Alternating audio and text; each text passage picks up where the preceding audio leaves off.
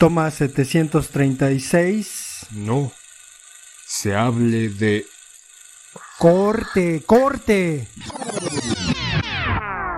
Toma 738 del podcast No se hable de cine. Comenzamos con No se hable de cine. Corte y queda.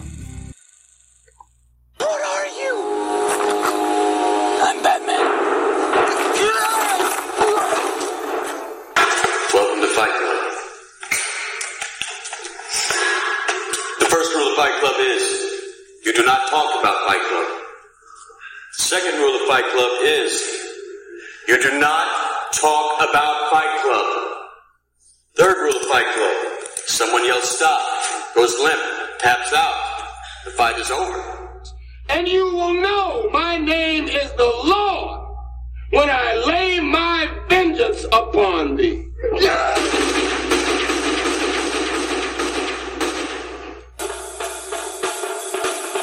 life. Choose a job. Choose a career. Choose a family. Choose a fucking big television. Choose washing machines, cars, compact displays, and electrical tin openers.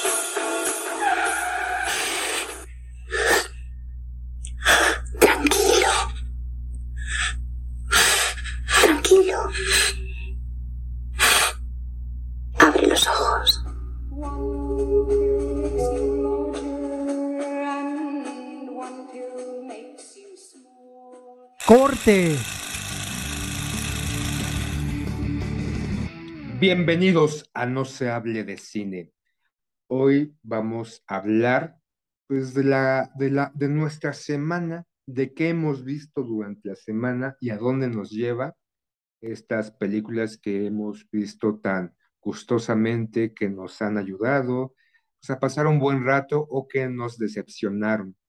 Y de, de ahí, ¿qué nos hilan, no? O sea, una película que nos puede hilar, puede haber concordancias con otras cosas, puede este, adentrarnos a otro, a un género importante, o algún director, o algún actor.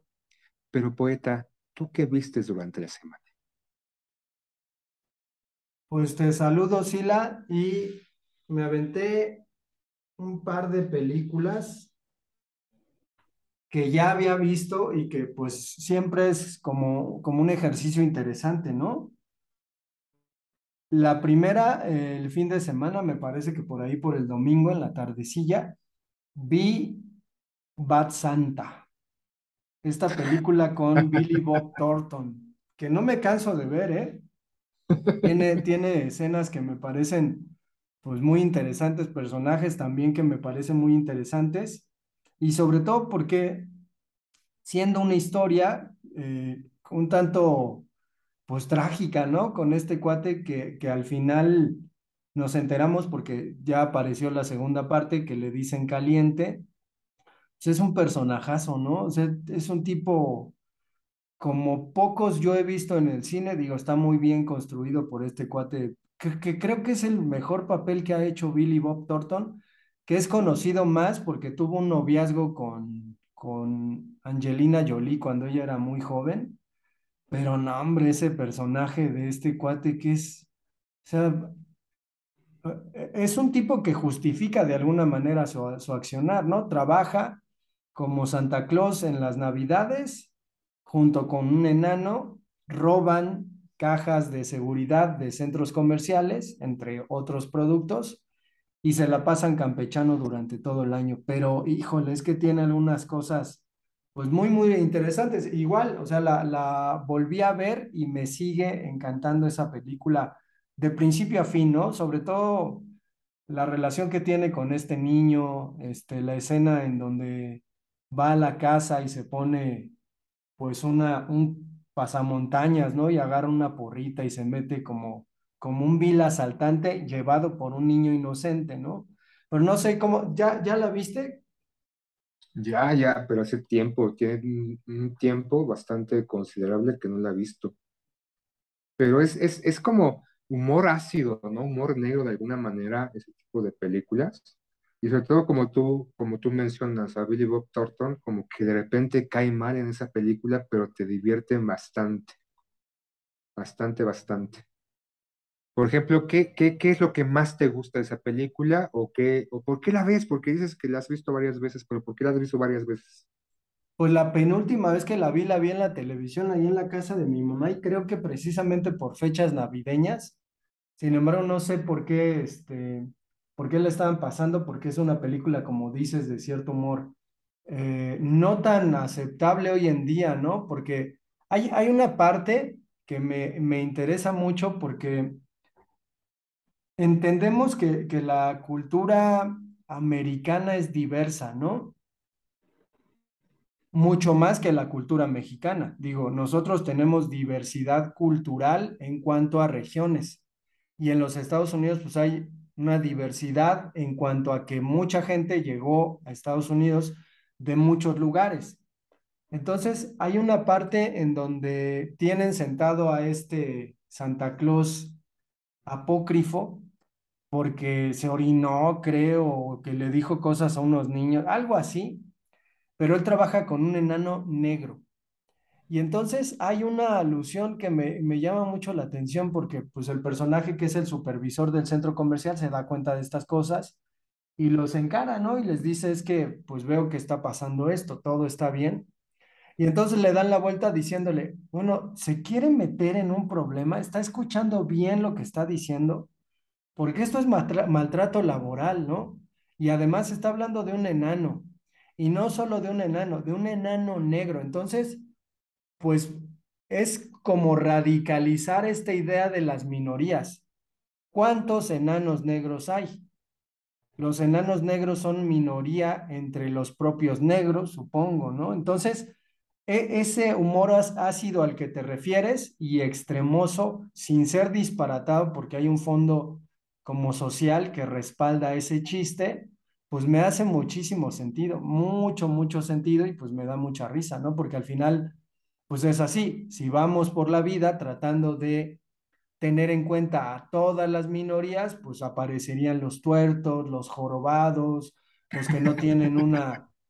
Sí, güey, o sea, es eso, es eso, ¿no? O sea, eh, eh, ¿a quién se discrimina más? ¿A un tuerto o a un jorobado? ¿O a un enano? ¿No? ¿O a la mujer barbona? Entonces, pues al final, al final es, es un poco ese extremo que me gusta mucho porque el personaje pues termina siendo políticamente incorrecto. Pero tú, tú ¿qué te aventaste en esta semana, Sila? En esa semana me aventé un, par de películas, te las digo y ahí tú me dices de cuál quiere que hablemos. La primera es una película mexicana del 2022, Las Vocales, comedia. Mm, lo mejor de esa película es que no está Eugenio Derbez, ni Omar Chaparro, ni el otro güey que hace el personaje del Víctor. Entonces es una comedia ligera, pero entretenida. La segunda es La Célula, una película, me parece, del 2020, que es, la vi en el 2003, me parece, pero una película del 2000, la vi en el 2003 y hasta ahorita la volví, la volví a ver. Y una película nueva, este, francesa, Los Amores de Anaís. ¿Cuál, ¿Con cuál quieres hablar, poeta? ¿De qué? ¿Cuál quiere que te tomemos en cuenta, poeta? Pues yo, yo solamente vi la célula con Jennifer López, ¿no? Sí. Y con esta vestuarista japonesa, la neta no sé cómo se llama, pero fue la que hizo el vestuario de la película de Drácula, de Bram Stoker, de de Francis Ford Coppola y a la que le dieron el Oscar precisamente por el vestuario. Para que veas es que, la nada más. Es que precisamente. conocimientos de cine tengo, cabrón. Las otras dos película. no las he visto. Ah, bueno, vamos a hablar de la célula. En esta película, como mencionas, el vestuario es impresionante, la fotografía también es muy buena. Es una, una película, pues, infravalorada. La, la, actuación de Jennifer López, pues, no, no creo que no, no da mucho. Eh, eh, la trama se centra en que ella es una psicoanalista, ¿no?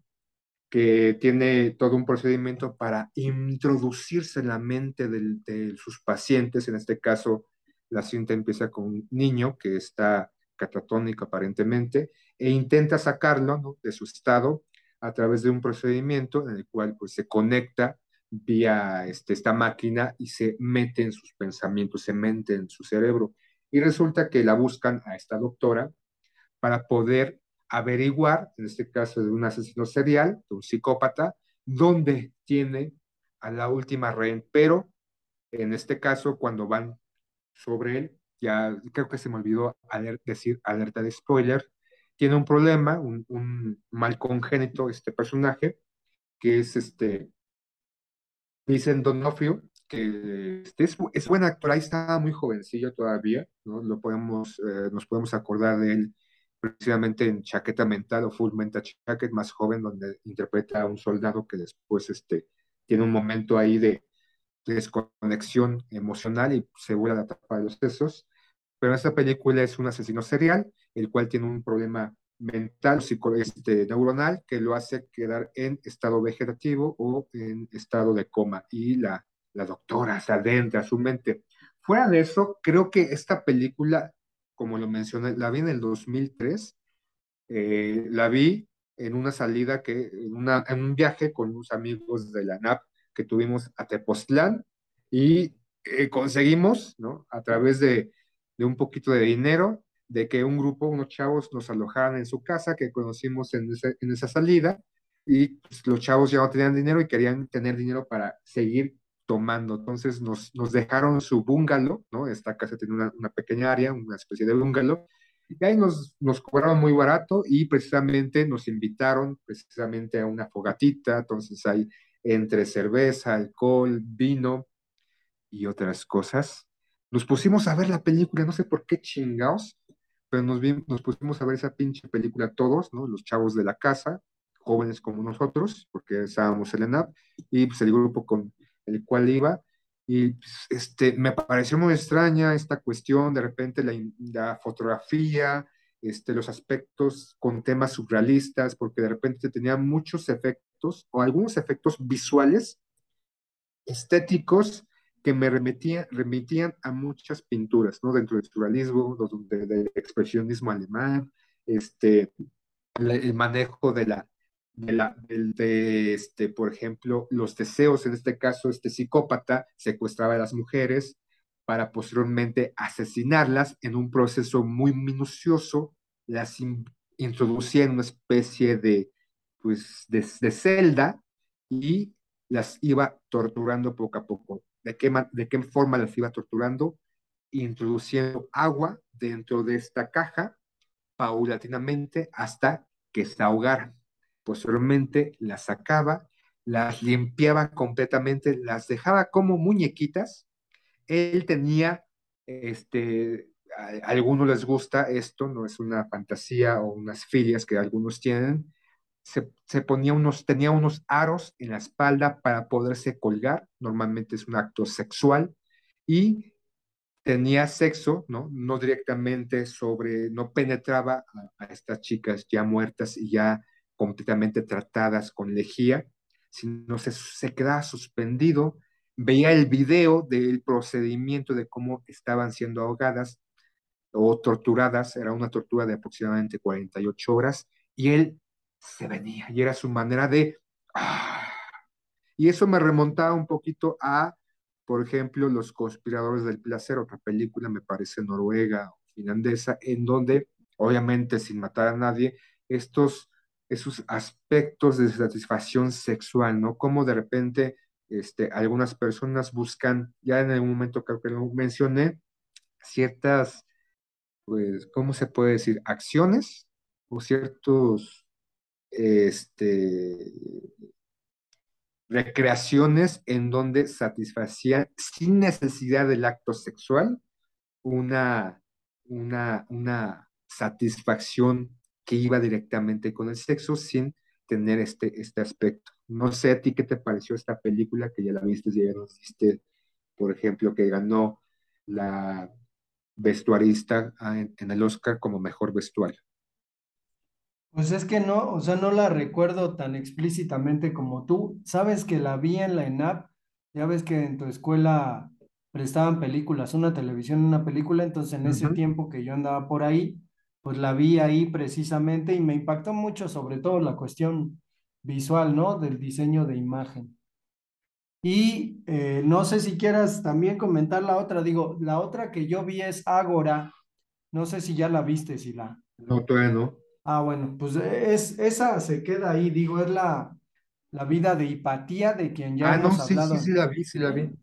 Sí, Ya sí, sí. hemos, ya hemos hablado de- del personaje histórico en este, en este podcast, no en este de No se hable de cine, sino en el otro de No se hable de chingadera y media. Y eh, pues la vi ayer y me interesaba mucho el asunto de que la vieran mis alumnos y que trataran de relacionar, ¿no? La radicalidad de los cristianos que aparecen en la película con la radicalidad de algunas posiciones en este tiempo, ¿no? Sin embargo, creo que no se fueron por esa lectura, prefirieron la cuestión de, de pues, la obsesión de Hipatía por el conocimiento, ¿no?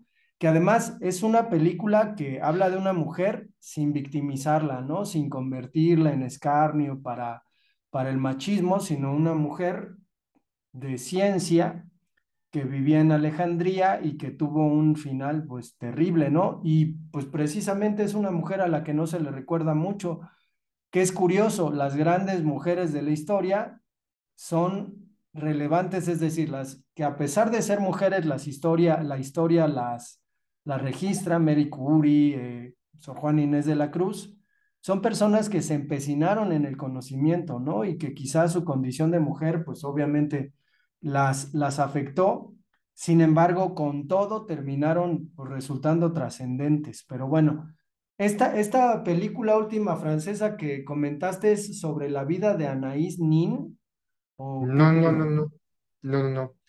Ya nada más para concluir, creo que ya la vi, la de Ágora, hace un par de años, me gustó bastante. Y sí, no, no victimiza o revictimiza el personaje de Hipatía. Eh, no sé, no, no conozco mucho la historia de, del personaje, pero es una buena película en donde se ve como, como el empoderamiento de las mujeres, sin necesidad de criticar, sin necesidad de minimizar, mucho menos simplemente por el conocimiento. Es una muy buena película. Está esta actriz, Rachel, se me olvida su apellido, ¿cómo se llama? La protagonista. No me acuerdo, güey, pero la, a ella la conocimos viendo una película de Bernardo Bertolucci con Liv Tyler, te acordarás, muy joven, tiene un chingo de años sí. También ha hecho la película de Constantine con Keanu Reeves, este, otra película con Ralph Fiennes, este, mm, también es muy buena, no recuerdo con exactitud, pero es una, es una actriz muy buena, muy versátil, muy buena actriz. También, ¿no? Hizo la, la serie de La Momia con Brendan Fraser, que ahorita está nuevamente resurgiendo dentro del cine. Y la- en el caso de los amores de Anaís, ¿no?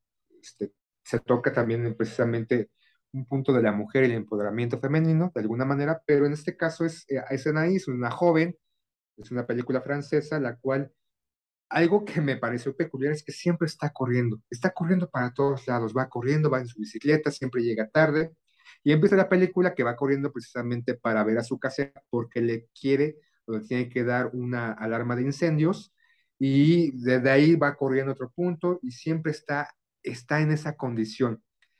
Intenta. El personaje es una mujer mentirosa, compulsiva, encantadora, inestable, habladora, alborotadora, y cómo tiene una relación en este caso con su, su pareja, que no sale mucho en, en, dentro de, este, de esta historia, pero que se separa porque no, porque el problema de Anaís es que no es constante.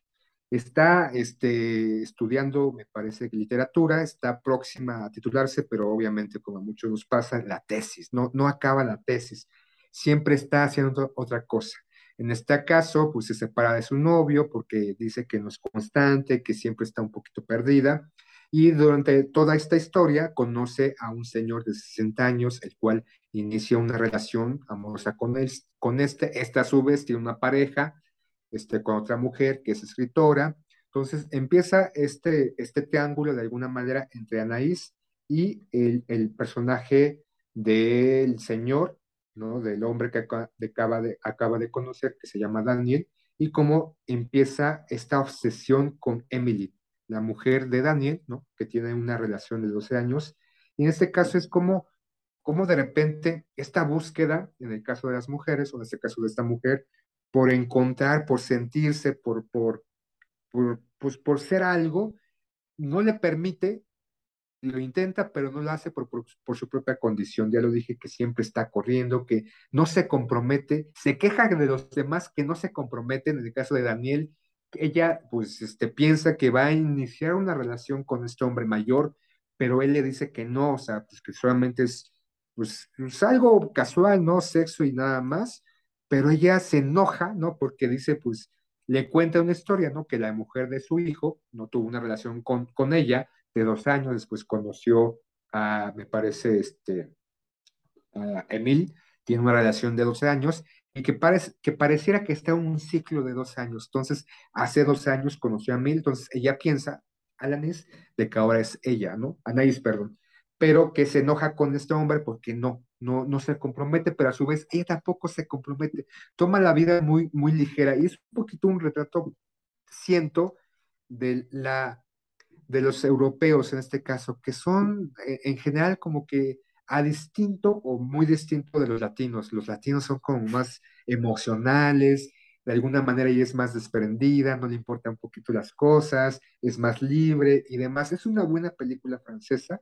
Yo creo que, que este, la pueden encontrar, no sé si todavía en la cineteca, no la vi en la cineteca, los horarios no me cuadraban para mí, no me gusta ir al cine cuando hay mucha gente, soy antisocial, pero casualmente estoy en el centro muchas veces con un chingo de gente sobre eje central, en centros comerciales, pero para el cine me gusta ir cuando hay poca gente. Entonces, es una buena película, es comedia, ¿no? Un poquito. Sobre todo, el manejo de la fotografía es muy simple, es, es, no es tan pretenciosa como de repente se, se busca en el cine estadounidense. Es algo que me gusta mucho del cine francés principalmente, ¿no? Las historias sencillas y simples en este caso, la historia de los amores de Anaís. Pues vamos a dejar el episodio hasta acá y a ver cómo, cómo les va yendo a este, a este formato que ofrecemos, ¿no? De hablar de distintas películas y no centrarnos y clavarnos solamente en una. Pues nos escuchamos después. Adiós.